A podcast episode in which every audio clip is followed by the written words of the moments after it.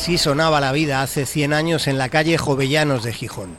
Mientras el atraco transcurría, nadie fuera se percató de lo que estaba pasando. Puertas adentro, en la sede del Banco de España, cinco hombres armados se apoderaron de un saco con monedas de plata, pero como pesaba demasiado, se centraron en los billetes. Tratando de evitar que se llevasen tanto dinero, el director de la sucursal, Luis Azcárate, forcejeó con uno de los asaltantes. Una bala le atravesó la cabeza. Azcárate moriría unas horas más tarde. Con el botín en sus manos huyeron en un vehículo que les esperaba en la calle contigua. En cuanto comenzó a funcionar el motor, el automóvil salió a gran velocidad, según los testigos. A gran velocidad entendiéndola en las percepciones que había hace 100 años. Huyeron en un coche de color gris matrícula O434. Durante la fuga se toparon con un guardia municipal al que se le encasquilló la pistola. El policía no pudo pegar ni un solo tiro.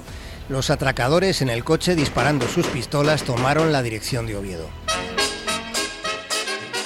El diario El Comercio calificó lo ocurrido como sensacional. Se escribió que fue un atraco audaz dentro del Banco de España. La cantidad era mareante.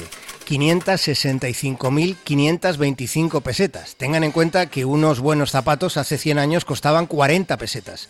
Un menú en el selecto club de regatas no llegaba a 8 pesetas. Por un kilo de bonito se pagaban 3 pesetas. En 1923 el primer premio de la Lotería Nacional era de 10.000 pesetas al décimo lo sustraído superaba de largo el medio millón. Durante varios días permanecieron ocultos en una pensión, pero fueron descubiertos. Hubo huida entre las azoteas del centro de Oviedo y hubo tiroteo. Un sargento de la Guardia Civil resultó herido. Uno de los atracadores murió, uno llamado Eusebio.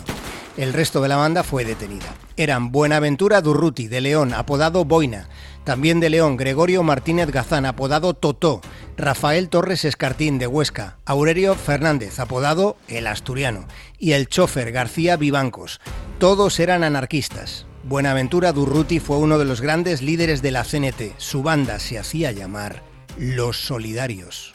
Por allí viene Durruti con una carta en la mano, donde pone la miseria de este pueblo soberano por allí viene Durruti con un libro en el morral, donde apunta los millones que ha robado el capital. Si se hicieron anarquistas, no fue por casualidad. Doce días después del atraco, el capitán general de Cataluña, Primo de Rivera, con el beneplácito del trono, dio un golpe de Estado imponiendo a la nación el mando de un directorio militar. Hubo confusión y conflicto, que aprovecharon los anarquistas del atraco de Gijón para huir a Argentina. A partir de entonces, Durruti forjó su leyenda como anarquista indomable durante la Segunda República y la Guerra Civil.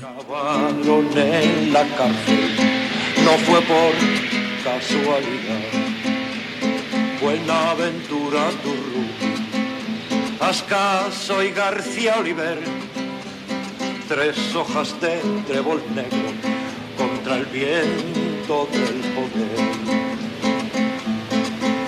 siguiendo con su costumbre de burlar la autoridad.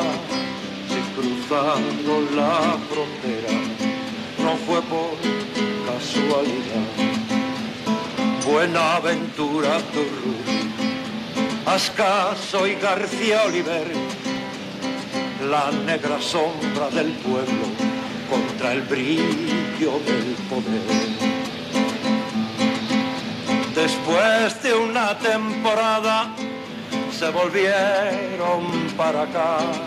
Si temblaron los burgueses, no fue por casualidad.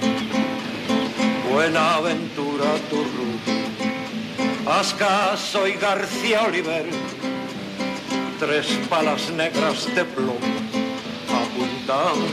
hacia el poder. Buenaventura Turru, Ascaso y García Oliver, tres palas negras de plomo apuntando hacia el poder.